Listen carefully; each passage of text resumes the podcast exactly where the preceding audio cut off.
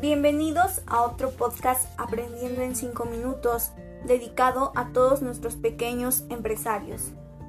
En el programa de hoy nos enfocaremos en los trámites que hay que realizar para formalizar un negocio, pero antes me gustaría aclarar lo que es una persona física y lo que es una persona moral, que técnicamente su diferencia es que una persona moral como tal no existe, ya que no es una persona real, sino que se refiere a las empresas que normalmente lo conforman de dos a más personas civiles.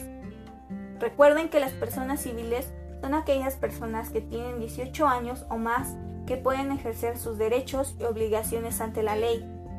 Los que conforman una empresa son los famosos socios, formando así una nueva sociedad.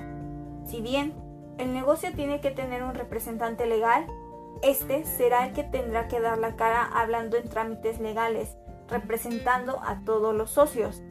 Esta persona la deciden entre ellos mismos. Ustedes se preguntarán, ¿quiénes son los socios? Bien, pues estas son personas que se alían teniendo un objetivo en común y este tiene que ser claro. Cada uno aporta conocimientos y capital social, que es el dinero que se tiene para iniciar el negocio. Todos tienen las mismas responsabilidades y derechos ante la empresa. Mientras que una persona física trabaja de forma individual, sin embargo, este sector es un poco más complejo. Si bien se encuentran los trabajadores de las empresas, no solo se limita a ellos, ya que también las personas físicas pueden contar con un pequeño negocio. Tal es el caso de una tienda, estética, fonda, por mencionar algunos.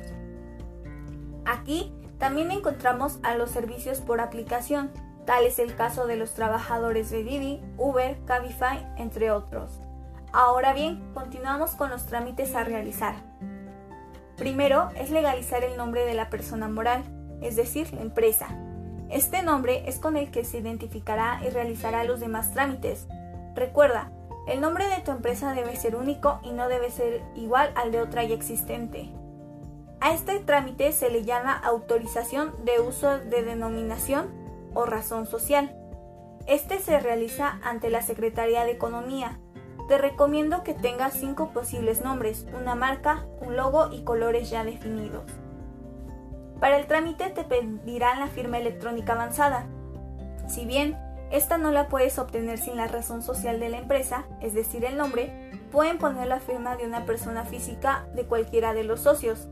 En lo personal considero que es mejor que sea del representante legal anteriormente elegido.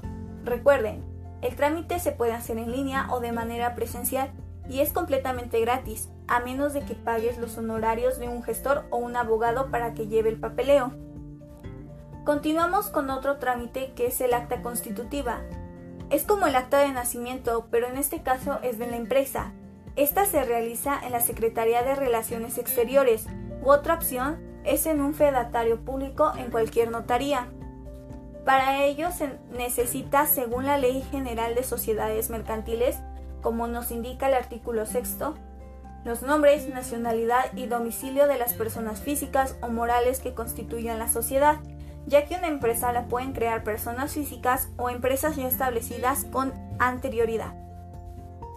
También necesitas el objeto de la sociedad, este puede ser fabricación, venta, distribución o préstamos de servicios por mencionar algunos. Es aquello que hará tu empresa. Tenemos su razón social o denominación, que como vimos anteriormente es el nombre comercial. El importe del capital social, que como vimos es con lo que cuentan económicamente hablando para iniciar el negocio. También se indica la expresión de lo que cada socio aporte en dinero o en otros bienes, el valor atribuido a estos y el criterio para su valorización. El domicilio de la sociedad, que es la dirección de local, oficinas o industrias donde se llevará a cabo la actividad. La manera conforme a la cual haya de administrarse la sociedad y las facultades de los administradores.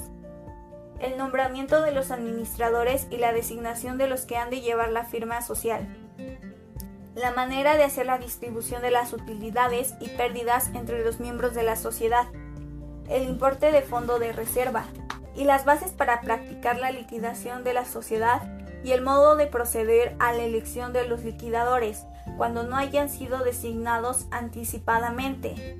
Si bien todavía no hemos acabado de comentar todos los trámites que se tienen que llevar a cabo para dar de alta formalmente un negocio, ya se nos ha terminado el tiempo. Pero no se preocupen, que en el siguiente podcast los continuamos mencionando. Nos vemos en otro podcast aprendiendo en 5 minutos. Hasta la próxima.